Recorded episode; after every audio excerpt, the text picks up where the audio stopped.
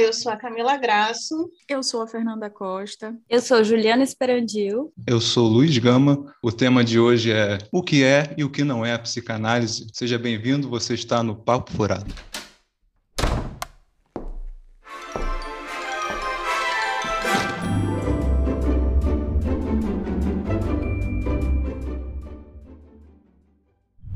O que é e o que não é psicanálise? É interessante, por que, que a gente vai falar disso, né?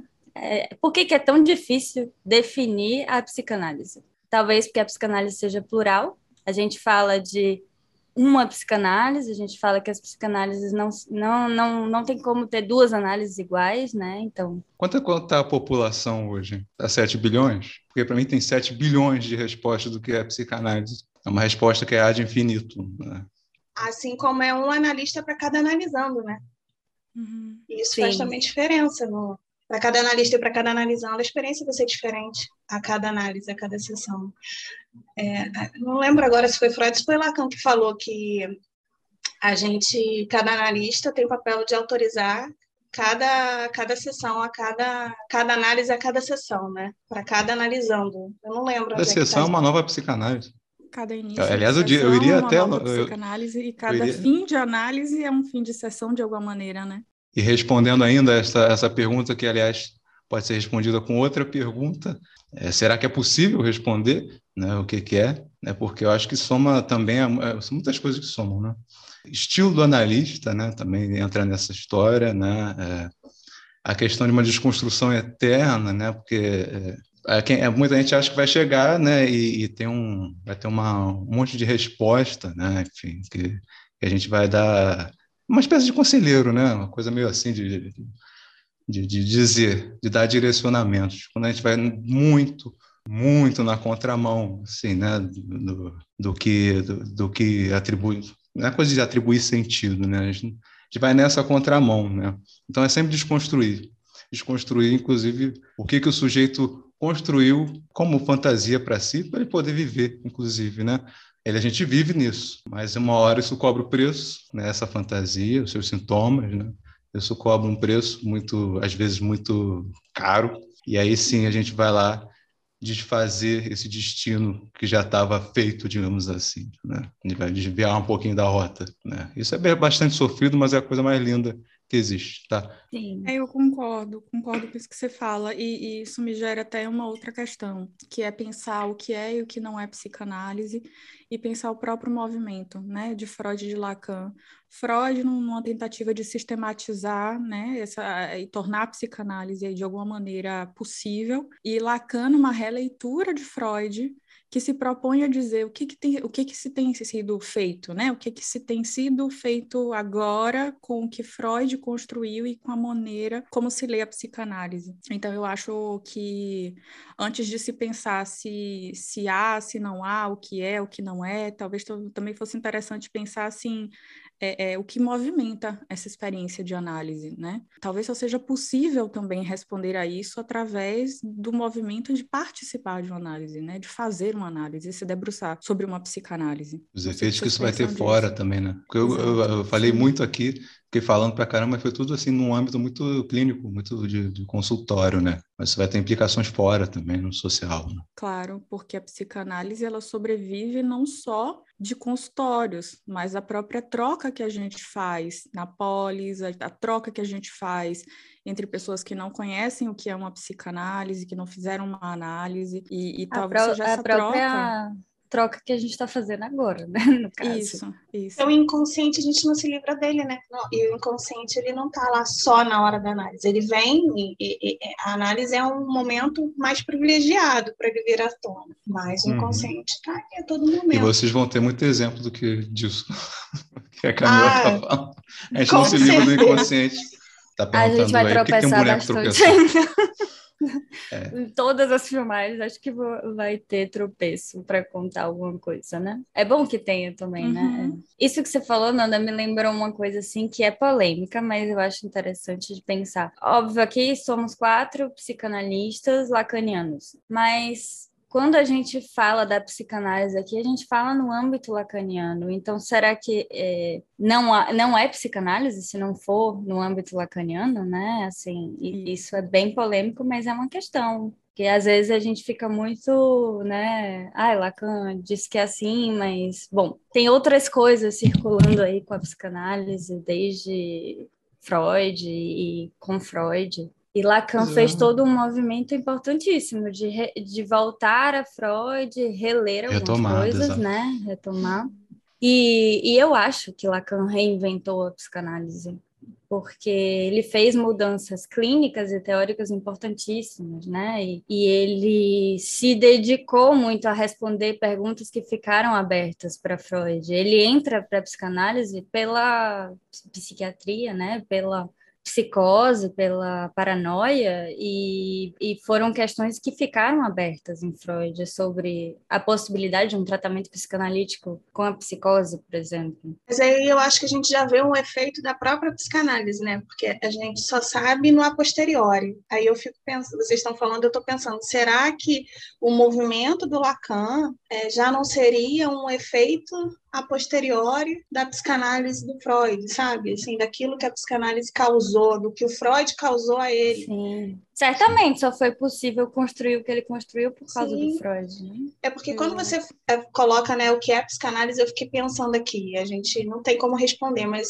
é, pensando numa associação livre, o que vem à cabeça, é, duas palavras me vieram à cabeça, que foi desconstrução, que acho uhum. que não, não tem uma palavra melhor, e o a posteriori, acho que, que são, são coisas assim fundamentais no processo.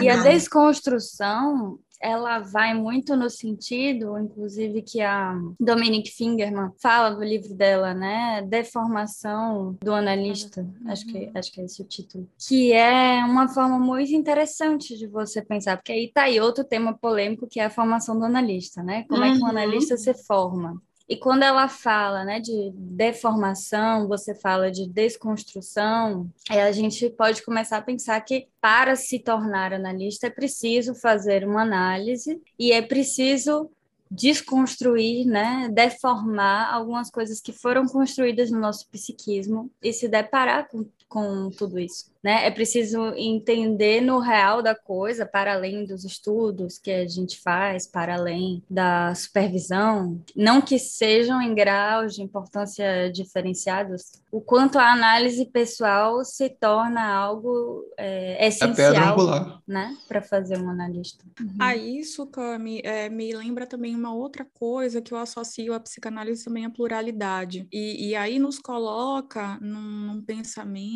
que é a gente não supervalorizar a leitura feita de Lacan, né, através de, de, toda a construção de Freud, mas de saber que as leituras são múltiplas, né, Sim. e de que tem uma única coisa, talvez eu diria duas, que, que vai recortar todo esse processo, que é a gente pensar um pouco na ética e na política da psicanálise. E, e, talvez essa ser, talvez esses dois pontos sejam fundamentais para a gente poder pensar, então, como construir esse conceito do que é uma psicanálise. Eu acho que, que tem, tem aí uma linha tênue, mas tem uma linha que pontua muito claramente de que lugar nós falamos enquanto psicanalistas ou enquanto psicanalizados. E aí você tocou num, num assunto que eu também acho polêmico, a questão da ética, né? O que é ética? Tá vendo De como é que é adquirido? Uhum. É difícil, é, é uma cadeia, né? Acho que não é à toa que, que Lacan fala da cadeia do significante, né? Fica uma coisa vai puxando outra, vai puxando outra. Nesse caso, sem ponto de basta, né? Porque é interessante também falar da associação livre, né? Porque a psicanálise, eu acho que o difícil da psicanálise, tanto para definir quanto para formar analistas, é a coisa de não ter regra. Não hum, tem regra, não, não tem tipo, ah, você vai e, e, a sua sessão vai durar tanto tempo, a sua sessão vai acontecer tantos dias na semana. Não, não, não é dessa ordem que a gente trabalha. A única regra é a regra da associação livre, que inclusive é uma regra impossível, porque a gente fala associe livremente, sabendo que a pessoa não vai conseguir associar livremente. Ela sempre vai voltar para aquele ponto onde ela está fixada, que é justamente por por isso que funciona, né? Porque ela volta sempre naquele lugar que precisa ser trabalhado, que fala da posição dela diante do mundo, a forma como ela interpreta as coisas, a forma como ela deseja, a forma como ela está nesse mundo, que às vezes faz ela sofrer, né? E é só a partir dessa repetição que aparece em associação livre que a gente consegue tocar nisso, né? Curioso, né? Se o sujeito tiver afim, né? Também, né? Sim. Sim. É? É curioso que Freud fala, é, Freud fala de uma regra e, e outras recomendações. Mas, de fato, Sim. o que trabalhamos é, é, é, dessa, dessa ordem, né? Da ordem da associação livre, que não, como a Ju falou, não é tão livre assim, mas é só assim que é possível se tocar nesse ponto, né? Nesse ponto ali chave, central, talvez. Eu não sei vocês, mas eu gosto muito da ideia de que a cada análise que o analista autoriza, há ali um laboratório, justamente porque não há regras a serem seguidas, há recomendações. Né? Então, o que é certo, o que é errado? Não sei, vai depender muito do sujeito que a gente está escutando, né? Eu gosto muito dessa ideia. E, e, e também da questão de que há um, um rigor a ser seguido, não uma rigidez.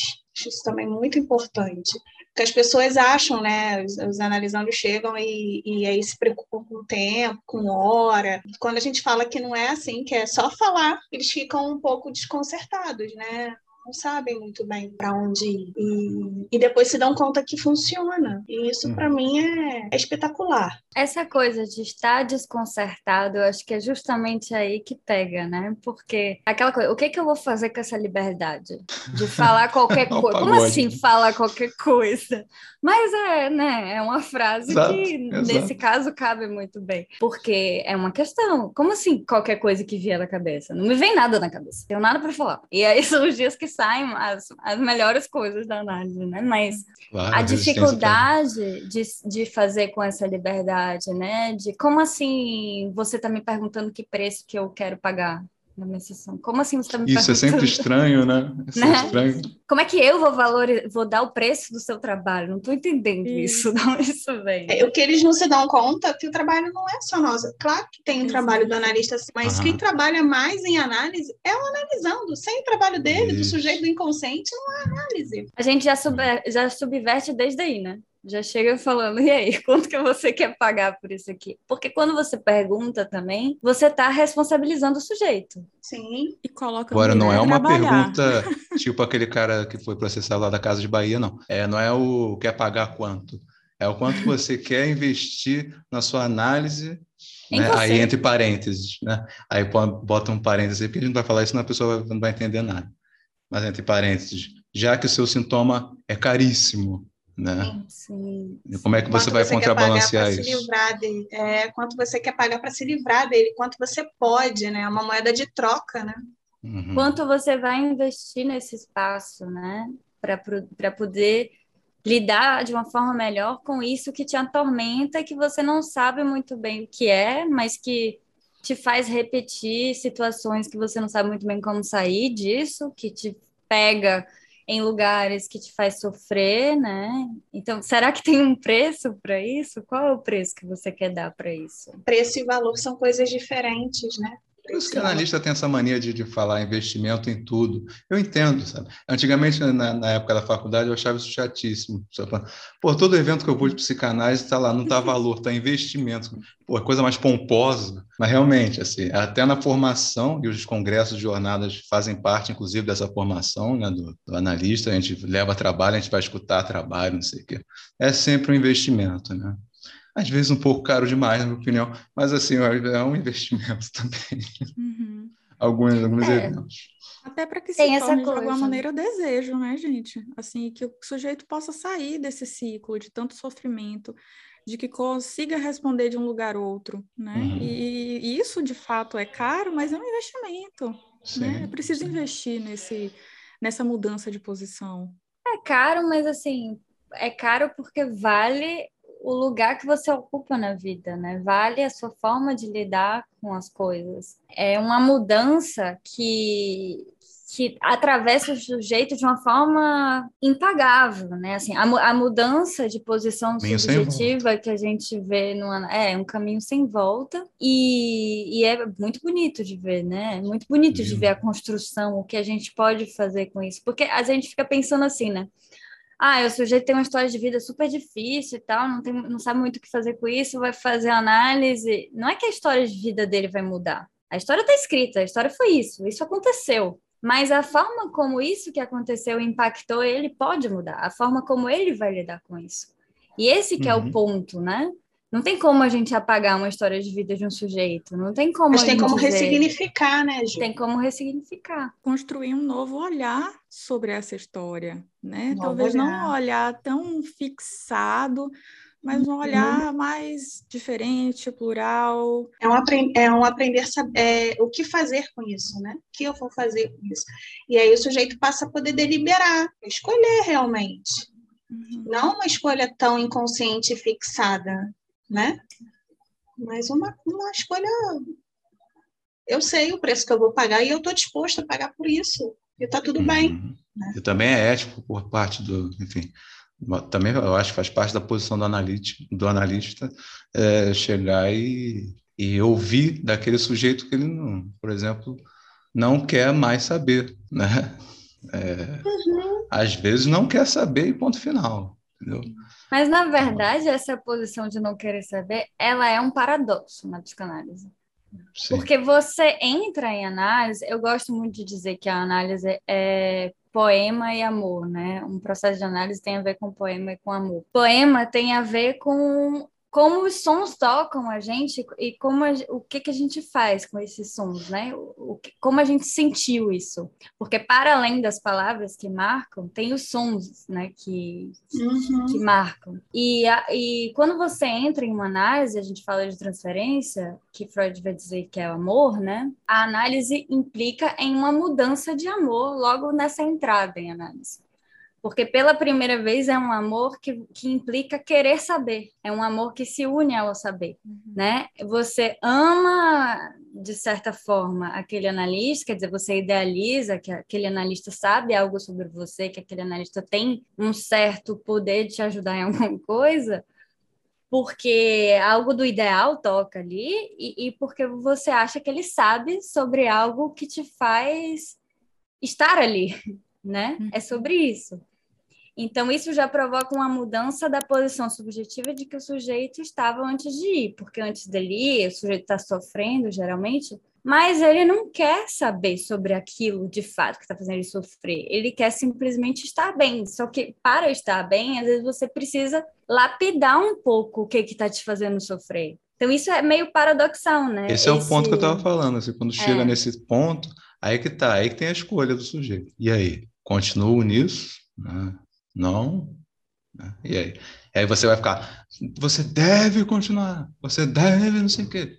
Assim, a gente, a gente pode né, falar que, que, há, que há caminho ainda, como diria o Freud, né? caminho, né? Ah, que ainda há caminho.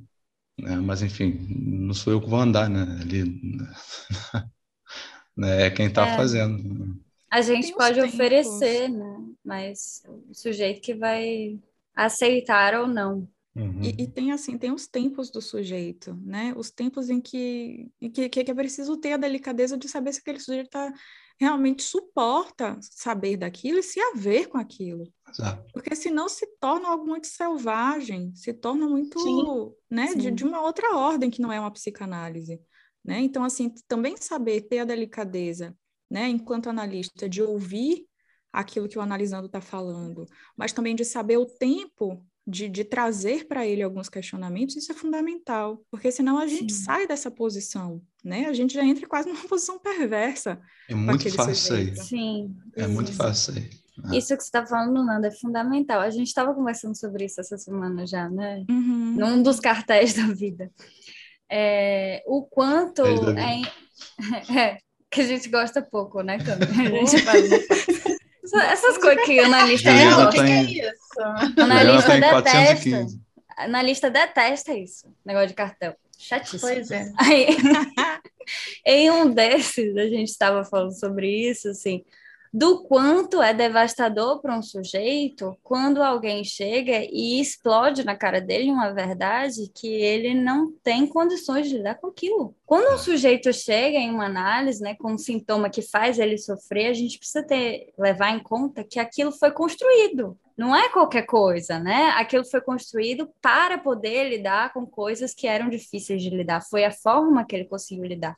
Então você não chega destruindo, até porque Freud fala, né? Se análise fosse para dizer tudo que o analista percebe, o analisando podia só ler uns livros sobre psicanálise e estava tudo certo. Não é sobre Já isso. Estava resolvido, né? Pra quem não sabe, Freud tinha um grande humor, tá? É, você, você aí que se interessou em, em, em, saber mais dos textos do nosso querido velhinho, então é, é muito bem humorado, tá?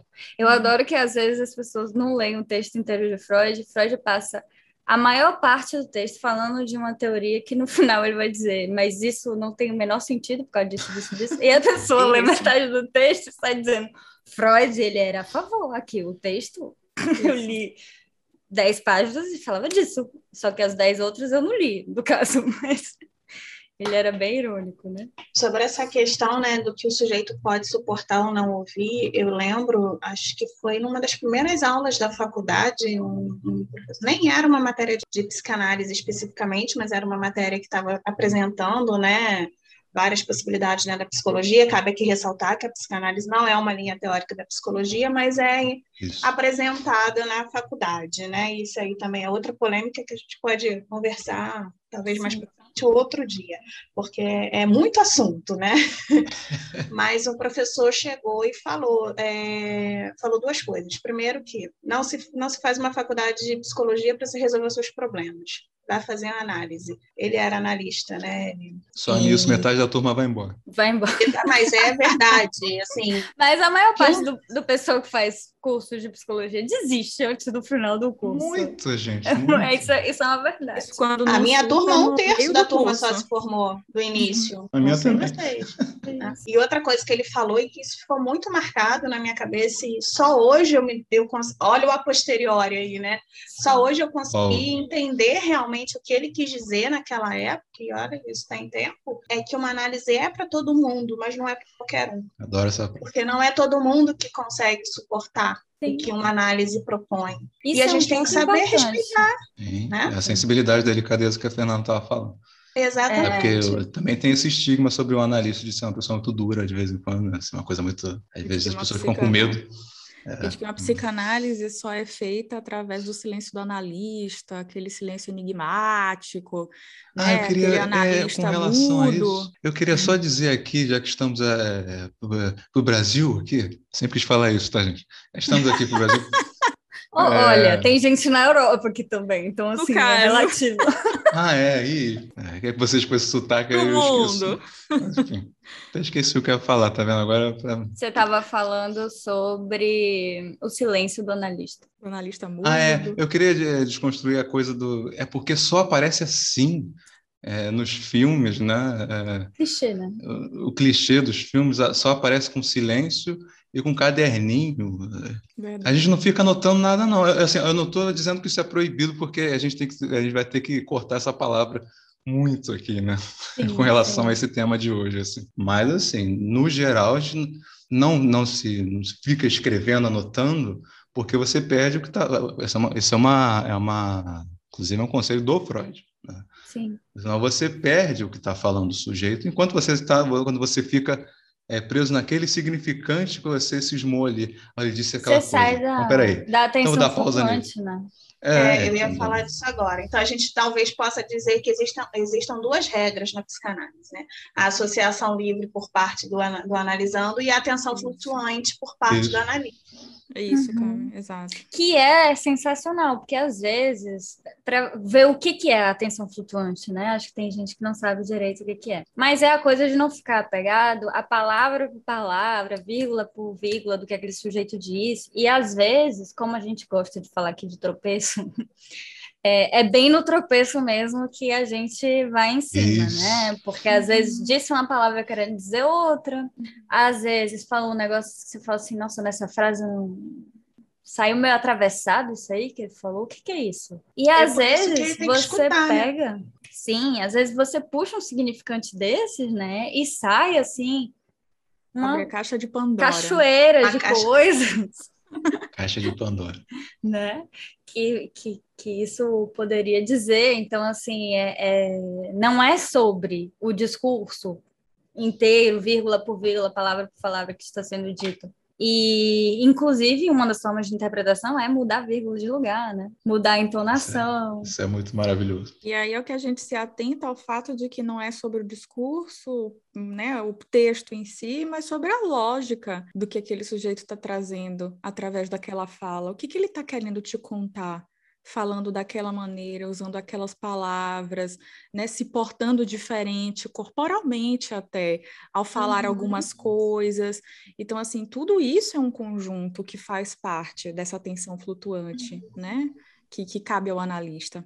Escutar é diferente de ouvir, né? E tem uma coisa importante aí também. A gente estava falando, né, sobre respeitar o tempo do sujeito, que para poder interpretar, de não sair jogando umas coisas assim que a gente percebe na cara do sujeito de qualquer jeito. O analista, o que ele faz de fato é interpretar aquilo que foi dito. Então, o analista ele, ele não inventa coisa e sai dizendo, né? Assim, ele pega aquilo que está sendo colocado e ele reinterpreta. Então, na verdade, a primeira interpretação vai, vem do analisando, porque o anali quando o analisando chega com um sonho, por exemplo, ele fala: Ah, não sei o que, que esse sonho tem a ver com nada. Sei lá, porque eu sonhei com isso, tem nada a ver. Aí dá-se um, dá um tempo, ele começa e a falar. E ele foi feito para isso, né? A estrutura do sonho foi feita para isso, né? Para o sujeito falar né? justamente né? Para, isso. É. Mas aí ele para um momento e fica assim, não tem nada a ver com nada, aquela resistência legal que a gente conhece, que sempre rola. E aí, depois de, dessa pausa, o sujeito começa a falar de algum tema que tem super a ver com o sonho, mas ele não se dá conta da ligação que uhum. tem, né? E aí a nossa interpretação vai lá e faz, ou oh, você está se escutando? Olha o que você acabou de falar. Às Mas a gente não chegou ali e jogou coisas, né? A gente pegou e deu uma costurada ali e falou: peraí, Olha só isso aqui que você acabou de falar. Você não está se ouvindo? Às vezes o sujeito senta na cadeira, começa a falar desde o início aquilo, mas não se dá conta, e no final da sessão ele reclama. Isso aconteceu até recentemente. Reclamou, mas eu queria falar sobre isso, sobre X, né? Não vou entrar em detalhes aqui. E aí eu cheguei e contei, falei assim: Oi? Estamos para o Brasil. É, eu cheguei e, e, e, e, falei assim, mas você se deu conta de que você está falando disso desde que começou? Desde que você sentou aqui? E aí a pessoa falou, ah, é verdade, mas vem tão cifrado, né? A gente precisa ouvir o que está nas entrelinhas e ajudar esse sujeito a ouvir né? Porque não só o discurso, sonho tem muito disso, né? O sonho está completamente cifrado. Às vezes é algo que é, é tão impossível para o sujeito que falar e se dar conta que é só dessa forma disfarçada, né? Que, que, que pode aparecer. E, e eu, sinceramente, eu acho isso impressionante sei lá, eu sou apaixonada pela psicanálise, né? Então. Todos, nós vamos começar a babar aqui é. falando.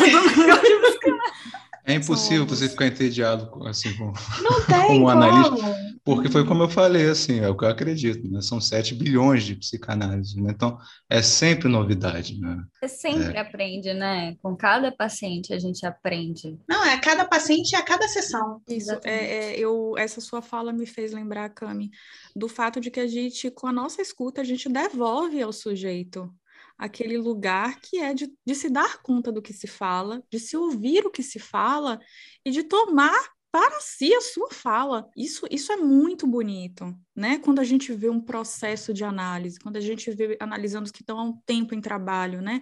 E se dando conta daquilo que se fala, de que lugar que essa pessoa responde e, e, e o que fazer com isso de uma outra maneira, isso é muito bonito, né? Não tem como você pensar, nossa, é, é, eu sei que existem muitas as críticas para com a psicanálise, é, é muitas pessoas dizem que o psicanalista sustenta esse lugar de mestre diante dos sujeitos, e, e enfim, mas quando eu vejo o processo dos analisandos respondendo de um outro lugar, se dando conta da sua própria fala, dos seus desejos, dos impasses também, é, isso é que é o bonito. E eu acho que é isso que, que faz os meus olhos ainda assim brilhar cada vez mais né, no trabalho, no, no lidar da psicanálise? Acho que não só o processo dos analisandos, né, Fê? O nosso processo de análise. Claro, a gente só tá, é, a Fernanda está podendo dizer isso porque ela está em um processo de análise.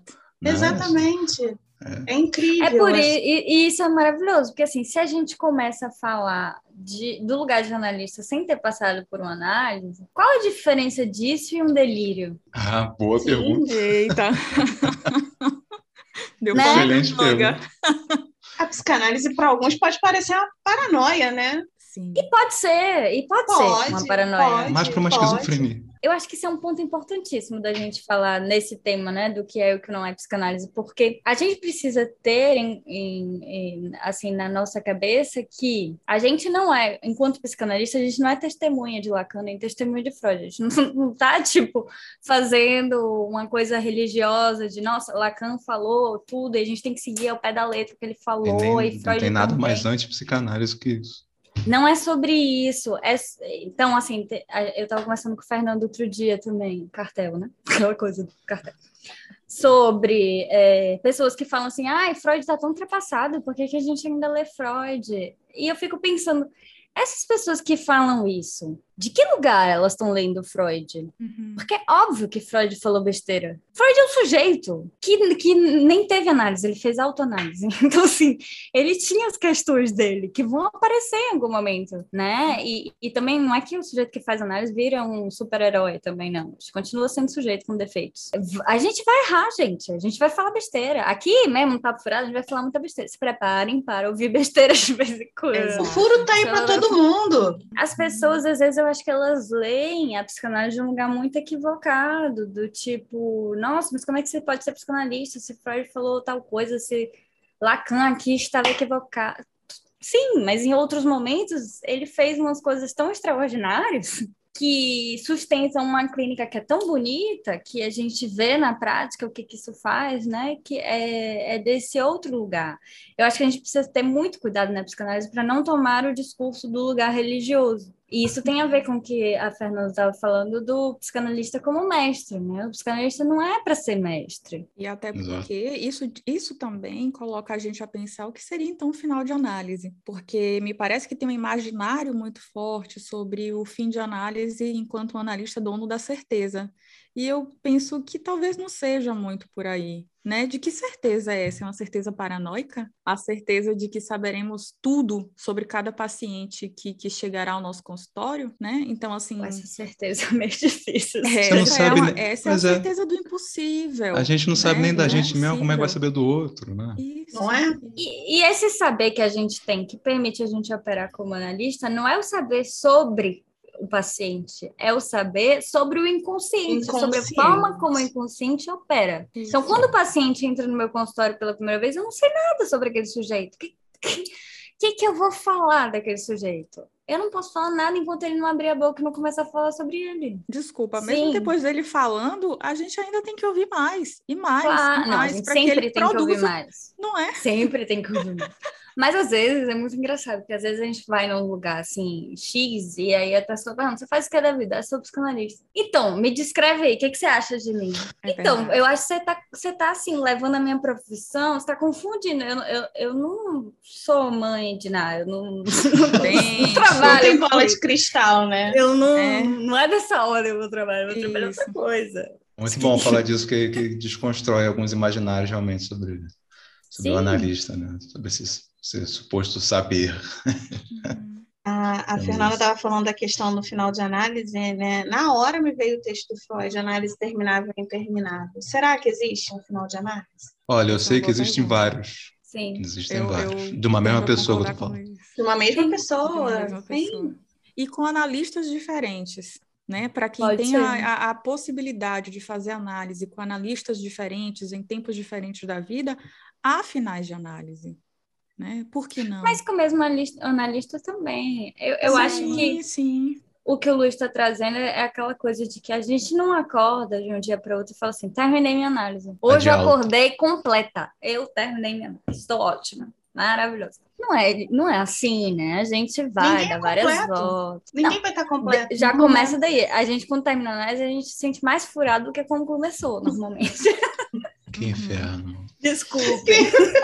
Desculpem os spoilers. Mas eu, Juliana eu acabou juro... de espantar todo o público agora. Ai, mas eu juro que é agradável. Eu juro que faz bem, gente. Mas você imagina como é bom você não ter que ser perfeita? É ótimo. É libertador. E, e, e, vamos, vamos prestar atenção na palavra, né? Libertador. Exato. Agora, enquanto Freud não sabia. Agora, enquanto Freud não sabia o que dizia, gente, basta ler o mal-estar na civilização, né? Hum. É o que a gente está passando hoje aqui no, no Brasil, assim, no mundo, mas no mundo. mais propriamente dizendo no Brasil, né? E Lacan também super atual, falando da angústia da ciência, né? É, tá onde isso? Tá, tá no Triunfo da Religião? Não lembro se tá na... Acho que é no Triunfo da Religião, que ele fala dos cientistas angustiados e tal. Tá muito atual, assim, muito atual. É, é uma constante tentativa de tapar o furo, né? Que é na ordem do impossível. Sim, sim, sim. sim. É por isso que causa angústia, óbvio. Você vê muito Eu isso. Quanto isso angustia. É, nas equipes, por exemplo, de saúde mental, né? É, quando você está de frente com uma situação onde o sujeito na psicose é difícil compreender quando você está sob o discurso de um furor sanandes, né? Que é o que o Freud falava para a gente não ter né? A gente querer curar, querer curar, querer curar. É muito difícil para você que tem um imaginário é, do que é normal, do que é da normalidade, né? É, sacar que o delírio que aquele sujeito está construindo é a tentativa dele de se curar. De curar. Né? Uhum. Então, é, aí fica uma, essa angústia que até adoece muita gente. Assim, né? Eu vi muito isso em equipes de saúde mental, assim, né? principalmente.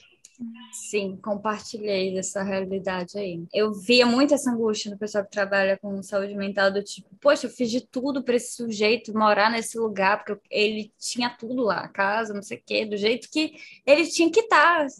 Como assim ele tinha que estar? Tá? Ele não queria estar. Tá. Você não está ouvindo o que ele está falando, né? E, e, o, e o quanto a psicanálise é esse exercício do não é o que é bom para mim, é o que é bom para ele. O que é bom para mim tem a ver comigo né? E aí essa pergunta do que é normal vira assim uma coisa extraordinária que a gente pode explorar por três dias aí seguidos sem parar de falar. Sim, eu estou adiantando temas aqui, eu estou adiantando é, temas. Não, a mas... gente volta ao assunto da ética, né? Exatamente é isso que eu ia dizer. Qual é a ética da psicanálise?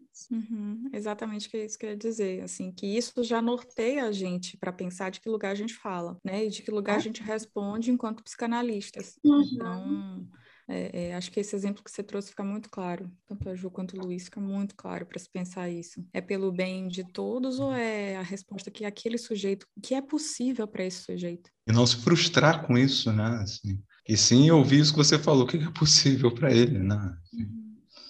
E Mas ele vai te dizer. Por que você se frustra, né? É, você se frustra porque você está querendo que a pessoa haja do jeito que você quer porque você está impondo a sua ideia, o seu desejo. Por isso que você está frustrado, né?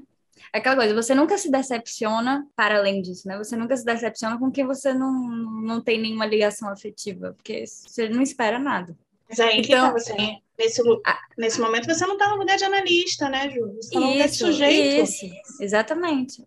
A hum. questão é essa: você não pode desejar pelo sujeito, né? Você não pode fazer os caminhos dele que você acha que seriam melhor para ele. Porque talvez esses caminhos façam esse sujeito sofrer muito e, e talvez não seja isso que ele precise. Não existe. Essa, essa é a grande angústia também de quem, de quem é analista em formação, que eu escuto muito. É, não tem receita. Você não tem uma receita para você chegar num atendimento e falar assim: ah, eu sei o que você precisa, você precisa disso, e pronto. Aí o sujeito sai feliz da vida, você também tá tudo certo. Vocês reparam que a gente está falando aqui que não é psicanálise também, né? Você está falando que é o que não é, né? É, isso não é psicanálise. Isso né? não é. Isso não é. De fato, não é. E, e que... vai falar sobre isso no seminário 7, né? Que é a questão do bem, do, do bem, uhum. do bem. Que é bem, do que é. Né? Que é o seminário da ética, né? Voltamos para a ética. Voltamos para ética. Mas essa coisa de não ter regra e de não, não ter uma descrição de como fazer, né? Ah, se o paciente falar A, você tem que fazer B. Isso, isso é uma coisa que as pessoas que estão em formação ficam assim, meu Deus, mas como é que eu vou lidar com isso? Tem uma angústia, né, que vai é, um discurso aparecer. vem muito da universidade, né, assim, muito é, né? é um discurso social, né, que circula muito no social. E que a gente para para pensar, o discurso universitário ele é muito colado ao discurso da ciência, né? É um discurso que tenta tamponar esse furo e que e tenta dar respostas a tudo, né? Não, não é à toa que existem medicamentos para tudo e, e mais um pouco, né? Não Tem uma coisa, como né? nomes, né? Para tudo. Assim, se você se, se, se angustia e sente três faltas de ar, três vezes no dia falta de ar, então o seu diagnóstico é esse. Se você sente um quatro, então o diagnóstico é outro. É uma uhum. coisa que uhum. causa, me causa um certo estranhamento, principalmente porque aqui na Alemanha isso é muito, muito levado a sério. Assim, não sei como é hoje a realidade aí de, de da França, do Brasil, mas aqui a realidade é essa. Então, assim, precisa-se de, de um diagnóstico para toda e qualquer coisa. Então, esse sujeito precisa carregar esse nome, esse nome do DSM-5, essa, essa sintomatologia que, que corresponde a três, quatro pontos dos, dos, dos, que eles, dos sentidos, né, do, do que eles descrevem. E, e aí eu me pergunto como isso anula esse sujeito e como isso tampona, assim, ele, ele, não quer, ele não vai conseguir saber sobre o que, que se trata isso a partir do momento em que ele já tem um nome, ele já tem um nome, ele tem um medicamento, ele, ele já tem... pertence. É, ele, ele hum, isso, é. isso pertence, sabe? É bem complexo de trabalhar dessa maneira. O sujeito se torna a doença, né? É muito comum, pelo dele, menos né? na minha clínica. Sim. Não sei, né, de é, vocês, mas acredito que sim, né?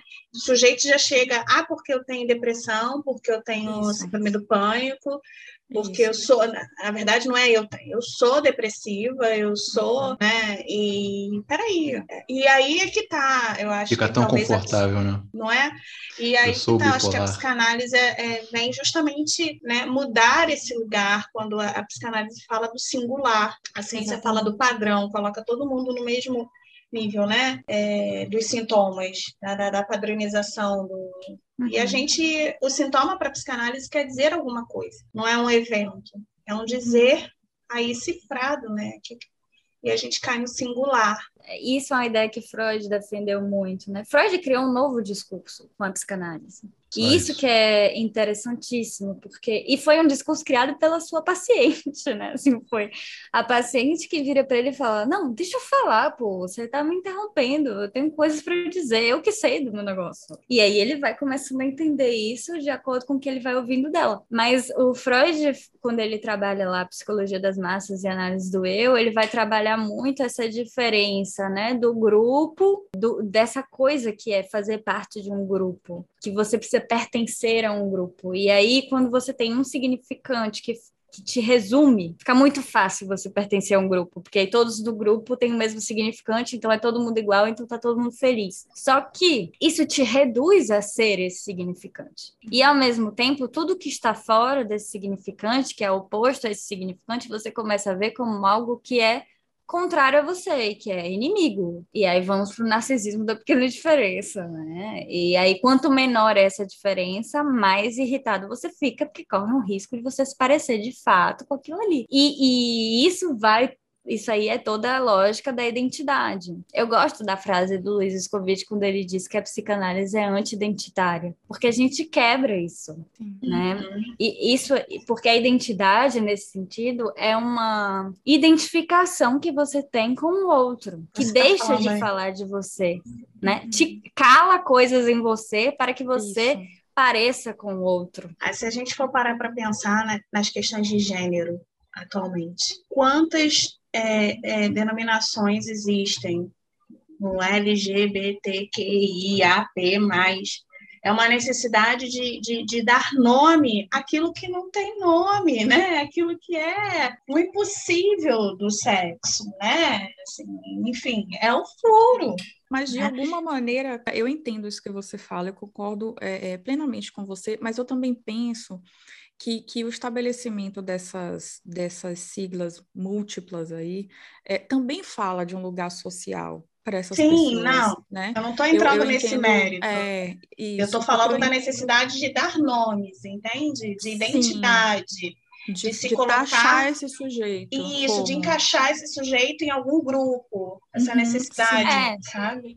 Eu acho que Sim. as duas coisas estão bem ligadas, porque se você tem necessidade. Porque na verdade é o seguinte: uma coisa só existe quando ela é nomeada. Tá, então, se a, a, sua posição sexual, né? Se o, o, seu, a sua relação com o sexo ela não tem nome, é como se aquilo não existisse socialmente. E aí você se sente realmente rejeitado, com todos os direitos de se sentir, porque realmente a nossa uhum. sociedade é uma sociedade machista, é uma, é uma sociedade, enfim, com várias questões que a gente podia passar mais três dias falando. A questão que eu acho que você tenta levantar, Cami, é que o sé, a relação de qualquer pessoa com o sexo é sintomática e o sintoma é singular. Ou seja, não existe uma forma de se relacionar com o sexo igual. Eu não me relaciono com o sexo da mesma forma que você, da mesma forma que Fernando, da mesma forma que Luiz. Eu acho que é nesse ponto que, que você toca. Eu acho que os dois pontos são muito importantes, porque a gente tem que pensar né, na questão social e, e na questão singular do sujeito. Mas que bom que a gente está podendo levantar essas questões hoje, né? Isso já é um ganho enorme. E aí isso também leva a, né? Isso veio à minha cabeça da questão do, da, das denominações, justamente na, pela questão da padronização. Mas voltando um pouco mais do que você estava falando, Ju, hoje politicamente a gente vive essa questão né, das, da psicologia das massas, onde a gente, da questão da liderança, das identificações e das padronizações, e por aí vai. Também a gente poderia ficar aqui dias e dias. A identificação por um gesto. Né? Eu entendo esse lugar identificatório, eu entendo esse movimento do, do sujeito, mas a que custo, né? Como uma coisa que analista gosta muito de fazer, a gente deixou mais, que, mais perguntas do que respostas. então, a gente continua com a pergunta o que é e o que não é análise, mas a gente vai seguir por aqui discutindo outros temas. Se você se interessa em discutir com a gente, pode seguir a gente no arroba Papo Furado PC. A gente está no Instagram, no YouTube, nas, nos streamers de. Como era o nome do coisa que a gente faz? Podcast, era isso que eu ia podcast. Volta. Olha esse negócio aqui que tá rolando, essa. Ficamos por aqui. Brincadeira, isso é muito clichê. Desculpa.